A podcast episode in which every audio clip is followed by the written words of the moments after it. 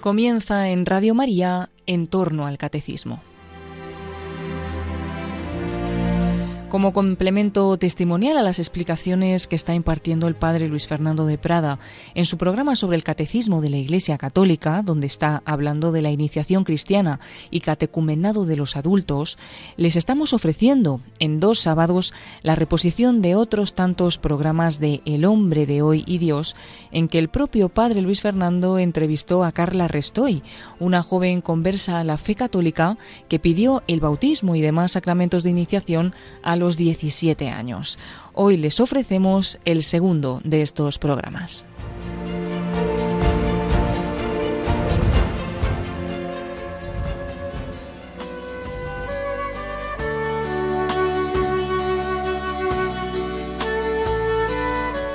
Recordaréis ese pasaje de los Hechos de los Apóstoles en que se nos cuenta que el diácono Felipe, el Espíritu Santo, le envió hacia un camino, le inspiró que se acercara a una carroza donde venía un funcionario, un ministro de Candaces, reina de Etiopía. Se ve que era un hombre buscador de Dios, buscaba cómo comunicarse con Dios. Había oído que los israelitas tenían unas escrituras, iba leyendo en alto el profeta Isaías.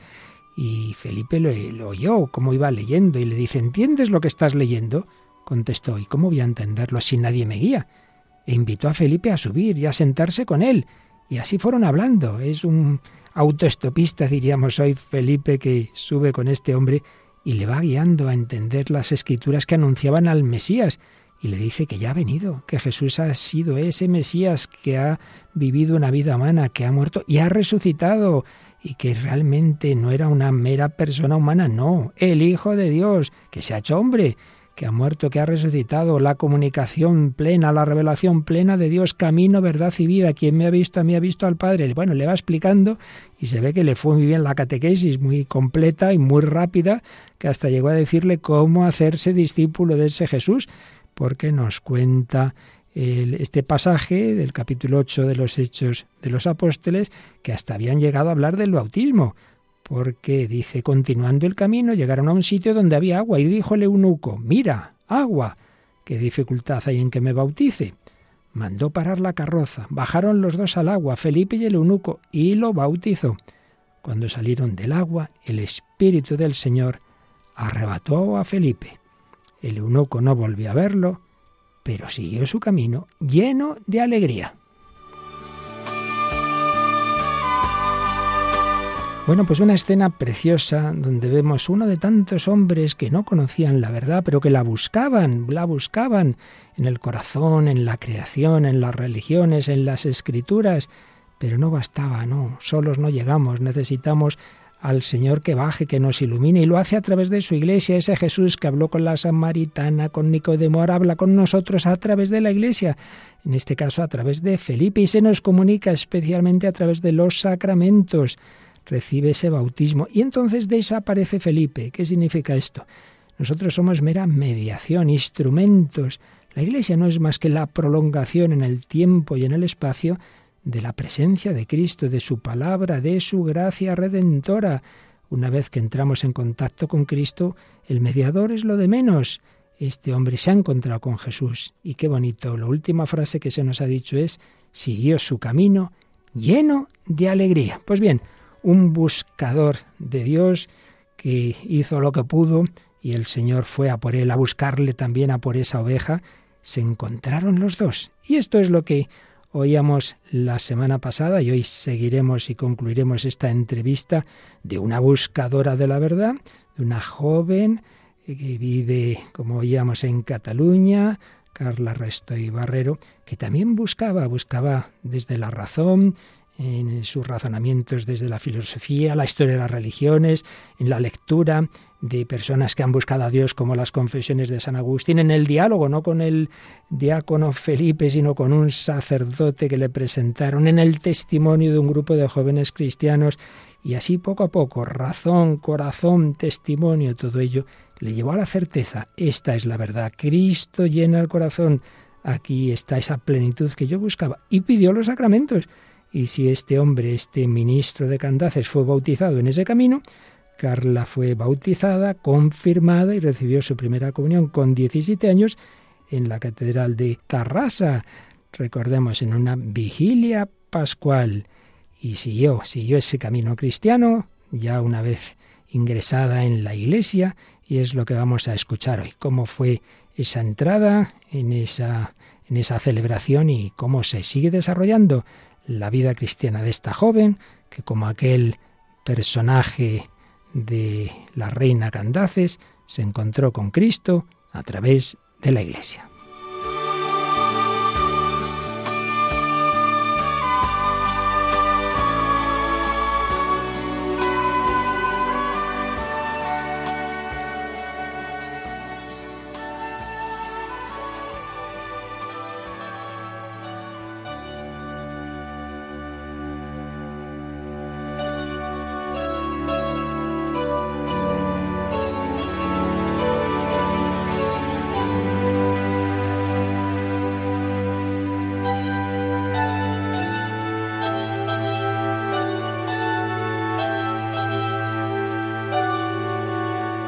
Seguimos con Carla Resto y Barrero en esta apasionante historia. Cada una de nuestras vidas es una historia de amor, una historia de búsquedas, una historia a veces de pérdidas, pero una historia en la que hay una providencia y una mano misteriosa que detrás siempre intenta sacar bien del mal, conducirnos a la verdad, al bien.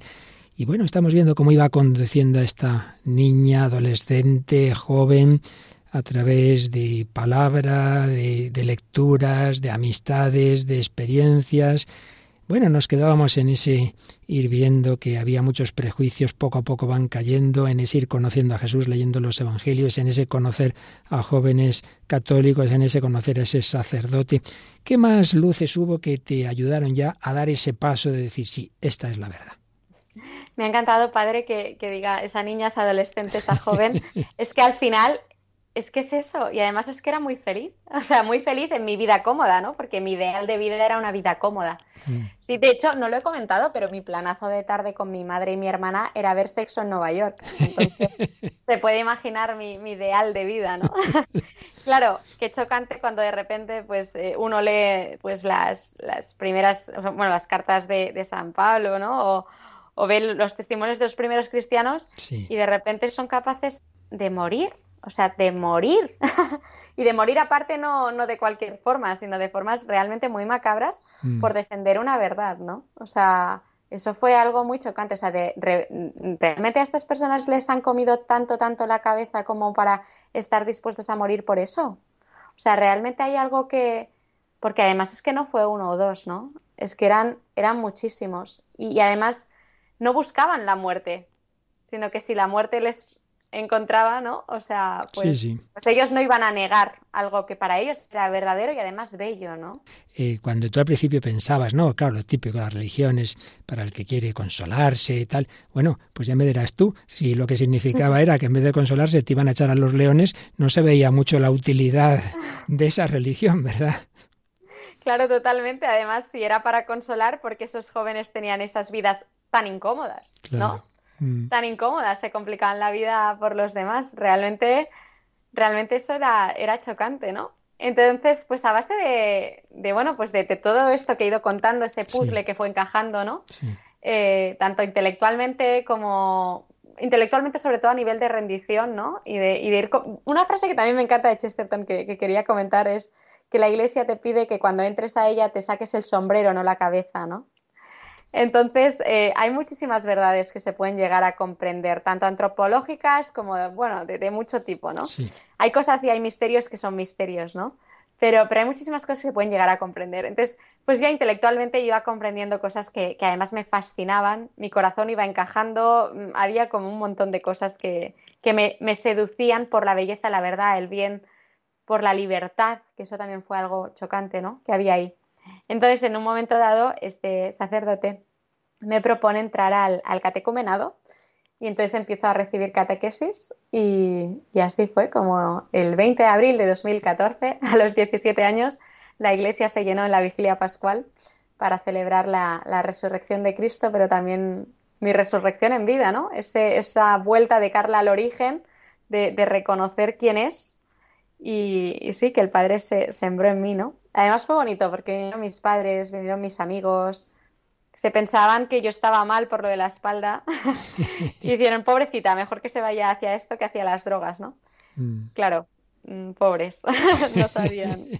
no sabían la felicidad que estabas encontrando. Oye, pero, pero lo has dicho así muy deprisa, pero cuando ya este sacerdote te propone, eh, pues eso, mm, bautizarte, confirmarte y tal, ¿tu primera reacción cuál fue? O sea, yo lo que creo que sucedió es sobre todo que, a mí me faltaba la fe. O sea, yo no tenía gracia. ¿No? Entonces, eh, yo era muy feliz, me sentía muy libre, comprendía cosas en mi corazón, en mi mente, ¿no? Que me encajaban. Pero a mí me faltaba la gracia, o sea, me faltaba como ese sí de decir, vale, dejo entrar a Dios, ¿no? Es un poco como lo del joven rico, de, vale, reconozco quién es Jesús, voy hacia Él, le digo, maestro, ¿no? ¿Qué tengo que hacer para alcanzar la vida eterna? Y, vale, porque reconoces a Jesús, sabes eh, que es Dios encarnado, ¿no? Sabes lo que ha hecho por ti, pero, pero bueno, le preguntas, oye, ¿y qué, ¿y qué tengo que hacer, ¿no? Para, para todo esto, ¿no? dice, pues vende tus riquezas, es decir, vende, bueno, vende tus riquezas y sígueme, ¿no? O sea, deja atrás todo aquello que, que te ata, ¿no? De, de, no estar libre y de poder seguirme y di sí.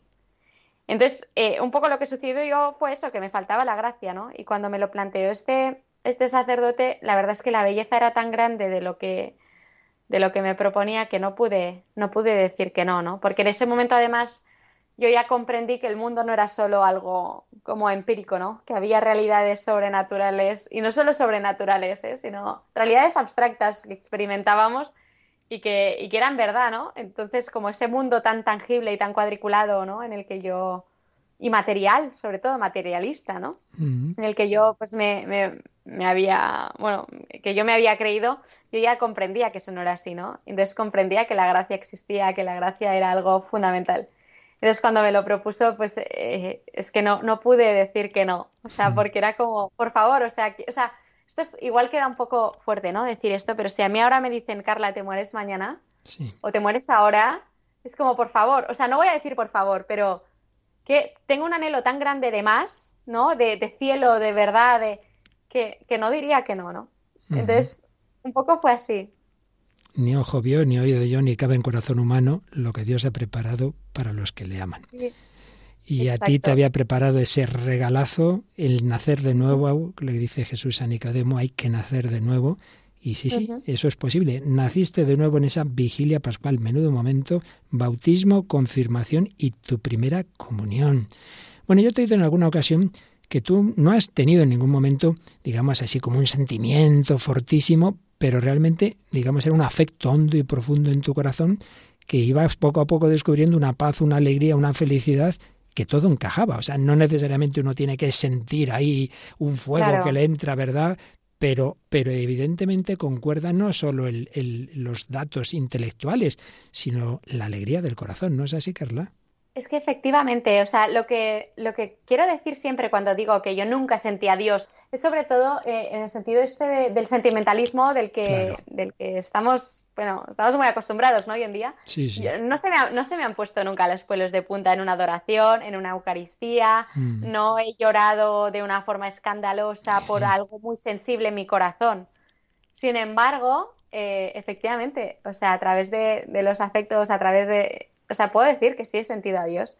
O sea, he sentido eh, ese, ese pepito grillo, ¿no? Un poco, ¿no? Que te dice, esto está bien, aquí estás tú, o esto está mal. Y eso al final, ¿no? Esa, esa, esa nuestra propia naturaleza, ¿no? Tiene a Dios también eh, pues impresa, o sea, impreso en él, ¿no? O sea, en ella.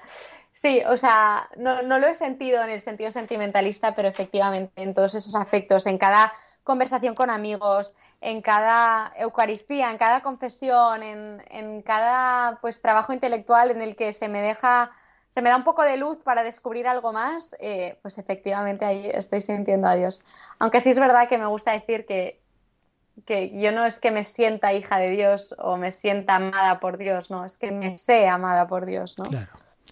Bueno, pues desde ese momento, resúmenos así un poquito en qué sigue siendo la misma niña, adolescente y joven que, tuvo esa infancia feliz, pero que cada vez descubre más y más y más la fuente de eso que ya tenías desde el principio, ese amor de tus padres, de amigos, pero vas descubriendo el amor absoluto, el amor incondicional, el amor cercano, el amor gratuito, el amor misericordioso, el amor que nos perdona y todo eso con esa plenitud que se nos da en los sacramentos, que era lo que te faltaba, ¿no?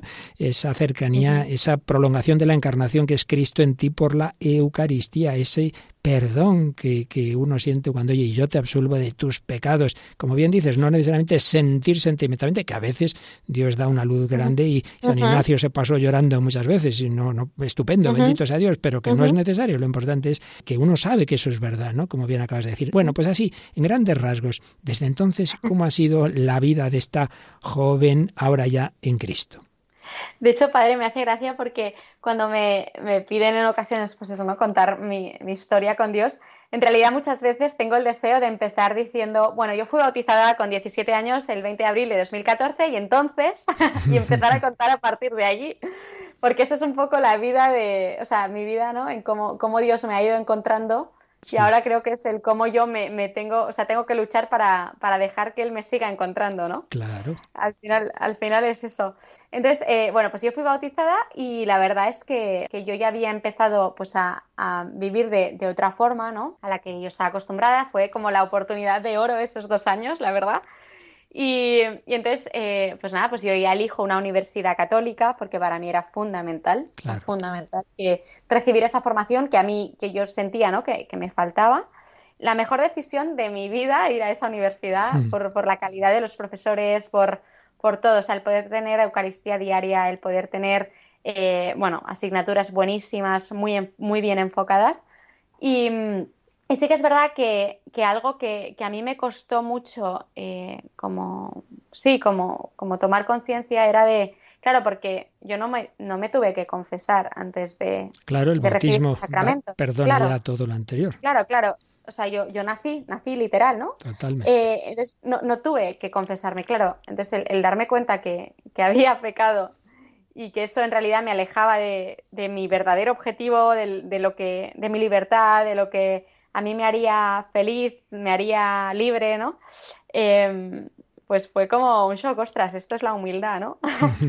y la humildad además, que en realidad es que te lo pones a pensar fríamente y qué fácil lo tenemos, si es que sabes que te va a perdonar, es que no es como cuando vas a un amigo y dices, oye, la he fastidiado en esto, a ver qué, no, no, no, es que sabes que te va a perdonar, ¿no? Porque ya lo sabe, porque te conoce, porque conoce tu limitación, ¿no? Eso fue algo muy complicado, o sea, las primeras confesiones para mí fueron fueron complicadas porque yo no, no había trabajado casi eh, la humildad. O sea, el, reconocer que me había equivocado. Para mí era como, wow. Pero luego casi que te enganchas un poco a la confesión. Sin casi, sin casi.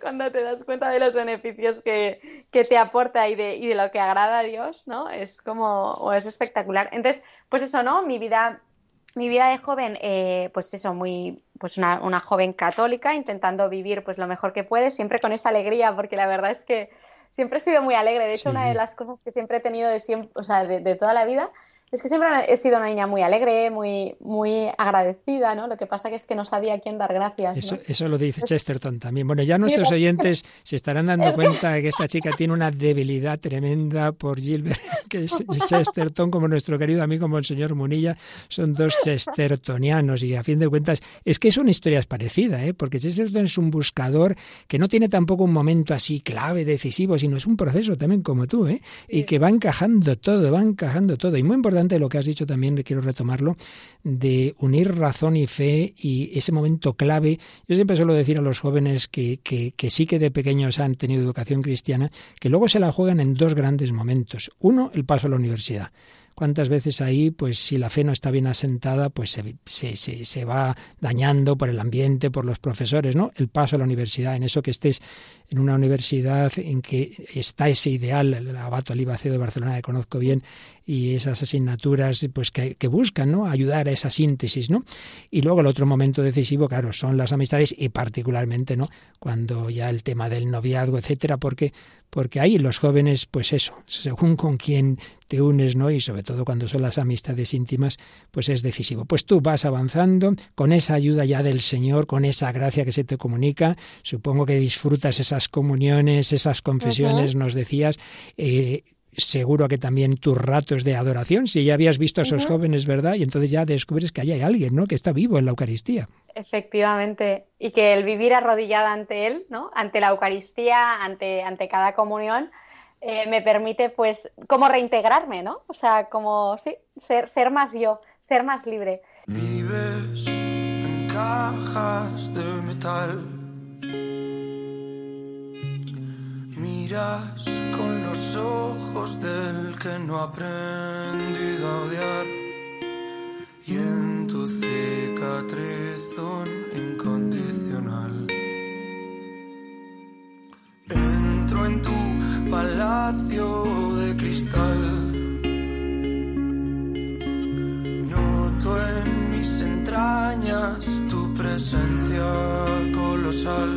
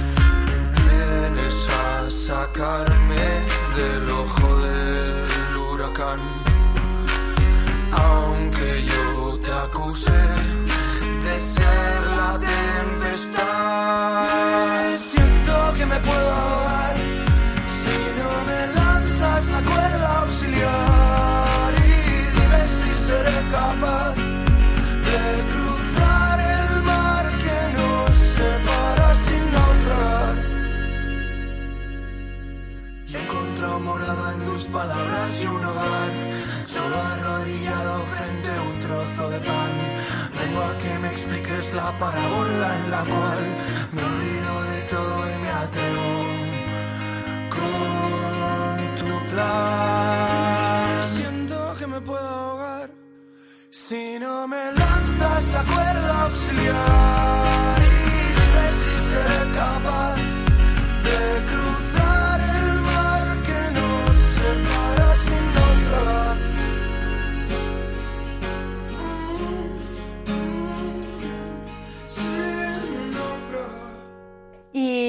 Y sí, entonces al final, pues, eh, pues una chica muy normal, ¿no? Mm. Eh, católica, pues con mis estudios, con mis cosas, pero sí que es verdad que, cambia interiormente toda mi mirada, ¿no? Porque al final es como, pues ves una película, como cuando ves una película y sabes el final, mm. pero la ves porque te encanta y disfrutas cada detalle, ¿no?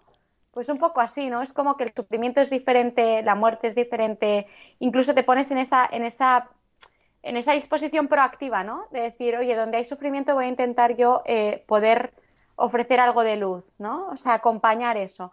Y, de hecho veo tanto sufrimiento a mi alrededor, ¿no? E, en esos primeros años de, bautizada, que tengo ya el anhelo enorme de transmitir al mundo la belleza y la riqueza que a mí se me ha regalado. ¿No? Como, como incluso casi ir con un cartel luminoso de eh, que no te has enterado de que esto es así, que ha resucitado, ¿no? O sea, como casi así. Entonces tengo un anhelo muy, muy fuerte y eso se acaba concretando pues en mis redes sociales, ¿no? Mis redes sociales y en mis relaciones personales, ¿no? Eh, en todo. Eh, hasta el punto de que cuando mi abuelo enferma tengo el regalo más grande que he recibido en mi vida, que es el poder acompañarle y cuidarle todos los días durante muchos, bueno, durante muchos meses y, cuidarle y estar a su lado, o sea, el mayor regalo, ¿no? Y nunca he sido más feliz, te lo aseguro, padre, nunca he sido más feliz que cuando hice eso. Así que transmitir lo que has recibido, evangelizando en el día a día, a través de las redes sociales, con la caridad, en familia, y sé que también en alguna ocasión, no solo en familia, sino que te quisiste ir lejos a alguna misión, ¿no es así? Sí, así es. Eh, fui a Kenia eh, con las misioneras de la caridad y la verdad es que eso fue, fue un shock tremendo, porque si tengo una debilidad por, por algo es pues por los abuelitos y, por los niños. Entonces, bueno, por la fragilidad, ¿no? Al final, y, la, sí, eh, la, dependencia un poco, ¿no? Y el estar allí con niños discapacitados fue un shock tremendo. Fíjese, padre, que incluso cuando yo llegue ahí, yo modo salvadora del mundo, porque al final la soberbia es, bueno, es tremenda, ¿no? Eh, salvadora del mundo, cuando veo a los niños discapacitados, eh, me muero de la pena y cuando preguntan que quién puede ir a fregar platos de cara a la pared, soy la primera en ofrecerme porque me veo incapaz los primeros días de dar de comer. Claro. O sea, de, la injusticia que, que, que, veo ahí, ¿no? Y sin embargo, lo, lo fuerte que es, pues que ante esa injusticia yo puedo poner amor y cariño, ¿no? O sea, que luego ya lo fui viendo, ¿no? Pero que de primeras yo, de cara a la pared, fregando platos. yo no quería ver nada. Esto, Carla, me da pie también para hacerte una pregunta. En esa búsqueda de Dios y tanta gente buena que, que realmente busca como tú, pues la verdad, hay que reconocer que hay algo que muchas veces también a los creyentes nos interroga. Hay tanto mal en el mundo, hay tanto dolor, mm. esas guerras, esos inocentes, esos niños que mueren, esos niños que se quedan huérfanos, lo, que estamos viendo en, las guerras actuales. Eso indudablemente surge esa pregunta que está eh, ya en, en, toda la Biblia, ¿no? Desde el principio, el libro de Job, etcétera. Tú cómo, digamos, ese tema del sufrimiento, ¿qué, qué pregunta y qué respuesta suscita en tu corazón? La verdad es que el sufrimiento es una realidad y es una realidad que nos toca a todos eh, siempre. O sea, no conozco a nadie que no haya sufrido. Y, como mucho, pues algún budista que ha acabado decidiendo que elimina todos sus deseos y toda su naturaleza para no sentir y por tanto no sufrir, ¿no? O sea, está clarísimo que, el sufrimiento es algo que está en el mundo, ¿no? Y el sufrimiento por parte de la libertad humana, ¿no? De esa persona que decide actuar de cierta forma, que nos acaba hiriendo, ¿no? Y que ahí entra su libertad y el sufrimiento que para mí es el más complicado, ¿no? Que es el que viene, bueno, el que es consecuencia de, de algo que, que, es inexplicable, ¿no? Por ejemplo, que, que erupcione un volcán, ¿no? Como sucedió eh, en 2021 en, en, en, la isla, bueno, una isla de, de las Canarias, ¿no? Y que de repente haya tanta gente sufriendo por algo así, es algo tremendo, ¿no? Eh, puede haber varias explicaciones, ¿no? La explicación de que es un castigo divino, la explicación de que es algo que te puede eh, que te puede eh, pues hacer crecer, ¿no? A pesar de que te haya venido, algo que es eh, pues consecuencia de la naturaleza de las cosas, ¿no? Porque sin el volcán no habría isla y si, sin la isla no habría pues un lugar donde conrear, ¿no? Y donde luego, o sea, estas cosas, ¿no? Como quien, como un niño pequeño, ¿no? Que al principio le van los zapatos de la talla 26 y, luego le aprietan y tiene que cambiar, cambiar a la talla 28, ¿no? Como que forma parte del crecimiento. Lo que yo veo y lo que tengo clarísimo eh, es que el sufrimiento llega por un lado o por otro, sea sufrimiento a raíz de, bueno, a raíz de, pues eso, ¿no? De, la moralidad de una persona y del acto libre, o sea, pues por una consecuencia de, cosas de la naturaleza. Lo que veo clarísimo es que eh, en el caso segundo es algo que suele ser tan misterioso que lo único que puedo hacer es intentar ver no tanto el por qué, sino el para qué. O sea, ¿qué puedo hacer yo ante eso? ¿no? O sea, ante ese mal eh, de, esa gente tan pobre, esos niños discapacitados, o que te nazca un niño con no sé qué enfermedad, ¿qué, se puede hacer? Pues no lo sé. Es un misterio. Para, o sea, ¿por qué? Es que no, no lo vas a resolver, yo creo. Es que ni siquiera leyendo al santo Job, ¿no? O sea, creo que es que realmente hay cosas que, que, más que mm, como centrarte en ti, ¿no? Y en el por qué a mí, por qué a mí, por qué a mí o por qué esto, lo que a nivel práctico nos puede, nos puede ayudar y puede contribuir es preguntarte el para qué y qué hago con esta realidad, ¿no? O sea, esta realidad que se me ha dado, sea buena, sea injusta, sea lo que sea, ¿qué hago? Sin embargo, otra cosa que veo muy clara es que ese anhelo que tenemos todos de justicia, ¿no? Ese anhelo de, esa perfección, de, que no haya problemas, eh, es que nos remite a nuestro origen, nos remite a, algo que nuestro corazón ha, conocido y que intuye ¿no? Que, es ese mundo donde, donde todo era perfecto. Me encanta decir que existe un mundo que todo el mundo quiere que exista, ¿no? Un mundo donde no hay dolor, un mundo donde no hay, donde no hay injusticia, un mundo donde realmente todo, todo está armónico, ¿no? Y donde hay felicidad plena. Que nuestro corazón se, se pregunte, ¿no? Y, se enfade ante estas eh, injusticias o situaciones dolorosas, no, o sea, no me hace ver otra cosa que, que estamos llamados a eso porque venimos de allí, ¿no? Así es. Y ante el sufrimiento que tú veías, por ejemplo, ahí en Kenia, pues tú veías esas misioneras que en vez de muchas elucubraciones decían, mira, muy bien, el caso es que yo a estos niños los quiero y aquí estoy con ellos dándoles todo mi amor. Como bien has dicho, ¿para qué? Ya entenderemos todo. Miremos a Cristo crucificado y, como decía la Madre mm. Teresa, enseñando los cinco dedos de la mano, ¿verdad? A mí me lo hicisteis. Eso es lo importante. Ahí está Jesús, Jesús crucificado y resucitado. El mal no tiene la última palabra es que fue tremendo, por ejemplo, cuando cuidé a mi abuelo, mi abuelo había sido mi referente toda la vida, sabía, me había cuidado, o sea, me pasaba más horas con él casi que mm. con mis padres, ¿no? Y cuando le vi, cuando le vi eh, tan enfermo hasta el punto que tenía que lavarle, tenía que darle de comer, tenía que, bueno, todo. O sea, evidentemente pensaba que injusto que esta persona termine así. Además falleció solo en COVID, ¿no? Pero al final lo único que podía hacer era, era entregarme, ¿no? Y, que donde había esa muerte, aquello que a mí me parecía muerte, poner yo vida y poner amor. Y realmente el acompañar, eh, pues es que crea vida, ¿no? Qué bueno. es, espectacular. Y eso lo aprendí de las sisters, justamente, que al final lo aprendieron de Cristo. Claro, claro.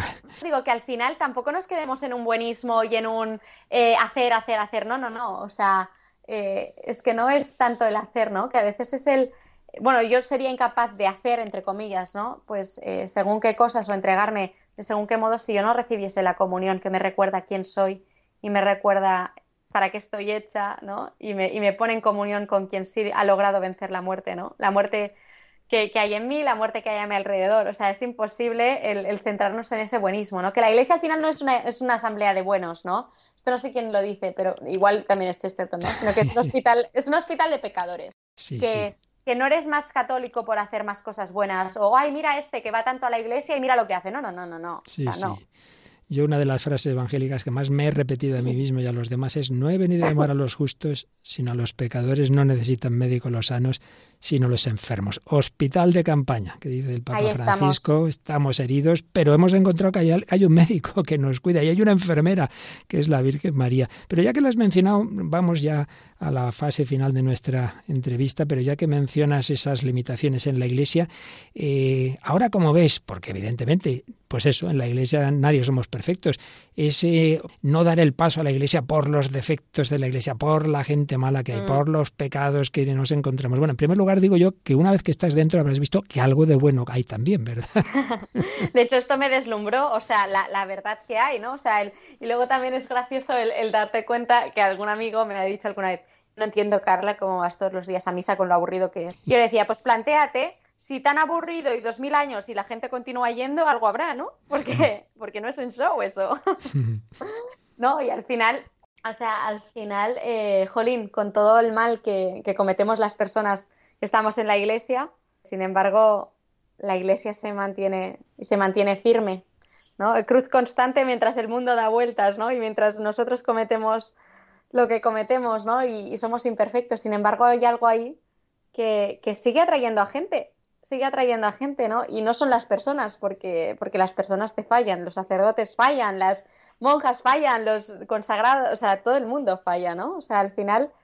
Pero es eso, ¿no? Que también Chesterton, ay, qué pesada estoy, pero es que me encanta. te dejamos, te dejamos. Que en un momento dado dice, yo antes creía en Dios, ahora solo creo en Dios, ¿no? O sea, hay algo verdaderamente divino en la iglesia que sigue atrayendo a gente y a gente y a gente. Hay, digo yo, gato encerrado, no, no, paloma encerrada. El Espíritu Santo, ¿verdad? y hay alguien que la lleva, que es Jesucristo. Y ese es el factor X, el factor X que muchos dicen, pero bueno, pero, pero ¿a qué vas esa reunión de los viernes estos jóvenes? ¿A dónde van a una adoración? Es que hay alguien aquí escondido. Hasta que no lo descubras, te parecerá, te quedarás en lo de fuera y no lo entenderás. Venga, pues busca, pregunta, como, como has hecho tú, Carla. Bueno, vamos unas últimas preguntitas así ya poco telegráficamente, más o menos ha ido saliendo, pero primero, tú como cómo intentas evangelizar a ese joven que piensa lo que tú pensabas antes y que vive como piensa la mayoría de los jóvenes, como vive la mayoría de los jóvenes ahora y que no ven más felicidad que, pues eso, todo lo que antes has mencionado, beber, enrollarse, etcétera. ¿Cómo intentas transmitir lo que tú has descubierto? O sea, creo que vivimos en un mundo con tanta confusión que al final, aunque te digan una verdad pequeñita, en tu corazón resuena. Eh, porque al final la verdad, eh, aunque puede doler, acaba siendo bella, ¿no? O sea, que alguien te diga que 2 más 2 son 4 cuando tú estás intentando resolver una fórmula eh, pensando que 2 más 2 son 3,5 que da igual el resultado de 2 más 2, eh, pues, pues es horrible, ¿no? En cambio, si viene alguien y te dice, oye, que dos más dos son cuatro, prueba sí, ¿no? Creo que eso hace muchísimo bien, ¿no? Entonces intento poner verdad, intento em, sobre todo vivir, eh, vivir muy cerquita de Jesús, porque si, si, tengo que vivir sola me, me, muero, o sea, me muero literal y mato a los demás. Hmm. Eh, eso, eso es lo que intento. Entonces en redes sociales intento transmitir también, bueno, aparte de esas pequeñas píldoras de verdad, eh, mucho la belleza de la cotidianidad, ¿no? Porque al final me doy cuenta de que muchos jóvenes intentan evadirse, ya sea mm, con viajazos, comprándose no sé cuántas cosas para saciar ese anhelo, ¿no? Y endiosan cosas materiales o viajes mm. o incluso personas para intentar saciar ese anhelo, ¿no? Entonces intento también mucho eh, intentar hacer ver que en nuestra cotidianidad, en nuestra realidad que se nos ha regalado, ahí es donde realmente nosotros encontramos nuestra, nuestra felicidad, ¿no? O sea, donde realmente se nos ha puesto es porque realmente ahí podemos encontrar algo que, tiene mucho valor, ¿no? Que es ese reencontrarnos pues, con nuestra verdadera identidad, que es ser hijos amados de Dios. Entonces intento compartir bastante mi día a día, eh, intento compartir píldoras de verdad y sobre todo lecturas, que esto no lo hemos comentado, pero, pero soy una gran lectora y, lo soy porque me falta mucho, ¿no? Entonces intento también compartir muy buenas lecturas, porque del mismo modo que hay series y películas eh, pues que hacen mucho daño, mucho, mucho, mucho daño. Incluso hay películas que yo las calificaría casi ya de pornográficas, ya no hace falta ni que, ni que accedas a según qué sitios para ver según qué cosas, ¿no? Y además que hacen muchísimo dolor, pues también me encanta, y también hay muchos libros así, pues me encanta compartir contenido que pueda construir a los demás, pero porque es contenido que previamente me ha construido a mí, ¿no? Por ejemplo, Chesterton, eh, Ortodoxia de Chesterton, El hombre eterno. ¿Qué más libros sugerirías? Más tipo novela, recomendaría El despertar de la señorita Prim, que este es un libro así muy sencillo, que es muy bueno, es una gozada. Luego también eh, Fabrice Hadjaj, eh, así como un ensayista. Realmente es que hay un montón de libros buenísimos. ¿eh? Y luego hay editoriales muy concretas con libros donde es que te puedes leer todos los títulos de esa editorial que te van a construir. Em, pero sí, o sea, es que así como me dices, dos libros que dirías o dos autores, Chesterton seguro, luego eh, Fabrice Hadjad seguro que también. En palabras muy breves, ¿qué es para ti la oración? La oración es reconectar con quien soy yo, eh, pero no en el sentido que se entiende ahora de mindfulness, ¿no? Mm. en el sentido de que, de que alguien me recuerda quién soy. Para mí la oración es eh, esa persona, o sea, ese padre que me pone las cosas en mi lugar. Es ponerme las gafas de mi padre para ver las situaciones o las cuestiones que, que me puedan afligir o doler con su mirada. O sea, es una comunicación constante con alguien que me recuerda quién soy yo y quién es él. ¿Y la comunión? Volver a casa. Volver a casa. Es eh, recuperar, pues también quién soy yo, recuperar mi identidad. Mi identidad de ser hija amada de Dios. La comunión sí, es volver a casa, es ese abrazo donde, donde vuelves a casa y está tu padre abrazándote, pues, pues sí, de forma, de forma, em, sí, o sea, total, completa, sin peros, sin, oye, sin reproches, sin, sí. Y hemos hablado también, en, pero una palabra, la confesión. Ay, la confesión es, es agua, hmm. es limpieza, es, es, ducha, ¿no? Es una gran ducha. Pero más allá de, eso, es, es muy fuerte. Es que alguien te pague la, la, la suscripción Prime de la vida eterna, ¿no? O sea... No había oído nunca esa descripción de la confesión, he aprendido algo Sí, o sea, es como, es como, sí, como que alguien te pague la suscripción Prime a la vida eterna, ¿no? Que tú no puedes pagar. Qué bueno. Sí. Y, y, esa iglesia que era todo la suma de todos los males hace unos años para ti, ¿qué es ahora? Es, pues es la suma de todos los males transfigurados, ¿no? Y que alguien los coge y, y de esos males sale mucho bien o sea, es, esa, esa, hermandad donde, donde todos estamos intentando volver a casa y el Padre se empeña en, que volvamos a Él. Sí. Y alguien de quien no hemos hablado, pero que seguro que ha estado por ahí escondidita, una tal María de Nazaret. Ay, María, el ejemplo de mujer. Qué bien nos iría a todas las mujeres ahora tan confundidas y tan heridas y que muchas mujeres heridas nos intentan decir a las mujeres quiénes somos, ¿no? Qué bien nos iría volver a coger a María de modelo a nivel de, mujeres, ¿no? María es la perfecta madre, la perfecta hija, estoy convencida, la perfecta esposa, pero no perfecta porque haga mucho, ¿no? O sea, perfecta porque se deja hacer. o sea, es que vive confiada, vive, o sea, confiada total en la providencia. Ojalá, ojalá yo algún día pueda decir, mira, pues esto en esta ocasión me he dejado hacer, ¿no? O sea, he, he dicho un hágase. O sea, es que me parece, bueno, generosa, entregada, femenina, es sí, o sea, es el vivo ejemplo de que, de que si Dios toma las riendas de tu vida, eh, bueno, pues Cristo nace en ti, ¿no? Es muy fuerte. Así es. Mm. Eh, tú has, estudias filosofía, ya te gustó en el, en el bachillerato, eh, y hay dos grandes temas antropológicos. ¿Cómo compararías lo que pensabas y, y vivías antes y ahora de estas dos palabras, libertad y felicidad? Para mí libertad era eh, poder elegir lo que yo quería, lo que yo quería, ¿no? Y, ahora comprendo que la libertad es elegir el bien, o sea, tener la capacidad de, poder discernir qué es el bien y qué es el mal y elegir el bien. Libertad podría decirse que es el no estar esclavizado por, por aquello que te aleja de, de quién eres tú, ¿no? Creo que podría decir que para mí es eso ahora cuanto antes era pues hacer lo que me diese la gana, que es un poco la idea de libertad que nos vende ahora. Felicidad antes, eh, la verdad es que tampoco me lo había planteado porque no, no, me lo planteaba, o sea, era como aquello que me apetecía cuando me apetecía. Y ahora es eh, pues el destinar mi vida a, que los de mi alrededor se, se, se sepan amados por mí, se sientan amados por mí y gracias a que, a que yo voy a la fuente, ¿no? O sea, creo que alguien feliz es aquel que sabe quién es y que vive conforme a quién es, ¿no?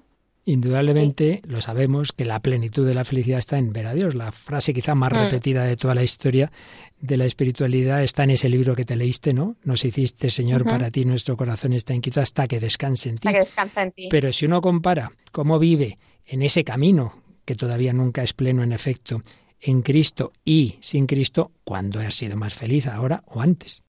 No, claro, esto es muy fuerte porque yo era muy feliz. Era, yo era una chica muy feliz antes de Cristo, muy feliz.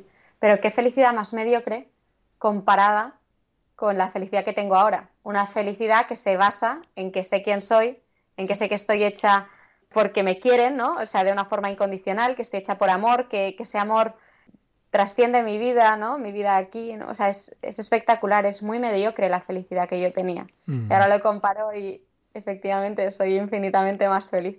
Dices, ¿dónde me había quedado? Qué bajito, ¿verdad? Sí. Qué bajito. Eso es lo que pasa, nos, conformamos mucho, mucho con cosas muy mediocres, pero porque no nos creemos que aspiramos a más, que aspiramos a más, no nos lo creemos. Y de repente viene Cristo y te dice, hey, que estás hecho para esto, ¿te acuerdas que venías de aquí? es como, oh,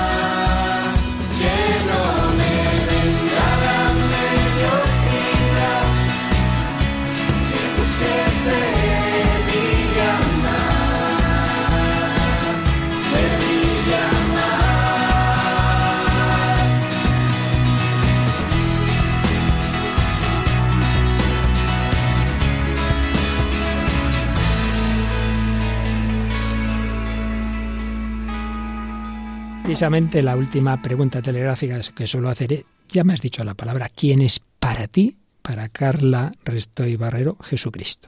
Está fuerte. ¿eh? Jesús es, sí, sí. Jesús es, puedo decir cualidades de Jesús un montón. ¿Quién es Jesús? Jesús es para mí, eh, pues aquella persona concreta que, ha pagado todo lo posible para que yo sea lo más yo, lo más libre eh, y lo más feliz posible, para que vuelva a casa, para que vuelva y para que todos aquellos anhelos de mi corazón se realicen. Es aquella persona que, que se empeña día a día, además, en que el sufrimiento no reine en mí, en que la muerte no reine en mí, en que la vida viva en mí. Sí. Qué maravilla. Jesucristo nos busca a cada uno. Te encontró, Carla. Y, pero claro, esto sigue, esto sigue, como bien has dicho, estamos en camino y además que Aquí estamos. muy jovencita, pero transmitiendo, intentando, ¿verdad? Desde la debilidad que todos tenemos, transmitir el tesoro que tú has encontrado, que ha ido llegando en esas lucecitas, en esas piezas de puzzle que han ido encajando. Bueno, para quien quiera pues seguir esos minutos que Carla suele transmitir a través de redes sociales. Si quieres nos dices alguna referencia donde encontrarte, sobre todo los jóvenes que son tan de redes sociales, donde pueden encontrar esos tus momentos, tus, tus minutos que compartes con los demás. Pues estoy muy presente en Instagram eh, y es mi nombre arroba Carla Restoy, que en realidad era mi Instagram personal, pero que al final me, empezó a seguir gente. y, luego también en Twitter con el mismo nombre, o sea, siempre yo dando la cara con mi nombre y apellido. Muy bien.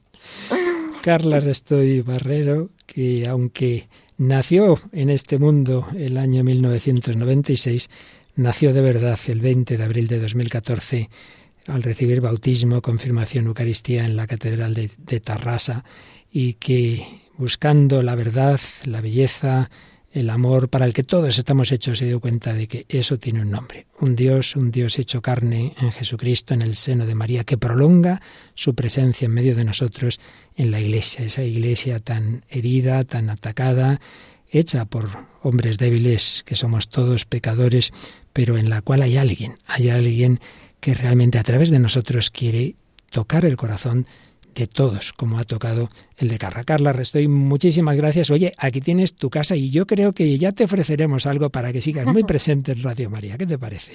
Gracias a usted, padre. Yo, si puedo ayudar y construir, feliz. Si no, fuera, fuera. claro que sí. Pues muchísimas gracias. Muy unidos en el Señor, queridos oyentes, querida familia de Radio María. El Señor tiene planes con cada uno de nosotros. Lo importante es eso, que cada uno, según la luz que va recibiendo, siga esa luz. No se te pide más de lo que en cada momento se te, se te manifiesta. Tú sigue, da ese pasito que en cada momento Dios te ofrece y seguro que también encontrarás esa luz plena como la encontró Saulo, como la encontró Agustín, como la encontró Ignacio, como la encontró Edith Stein y como la encuentra Carla Restoy, que hoy ha compartido este buen rato en los micrófonos de Radio María. Muy unidos, que Dios os bendiga a todos.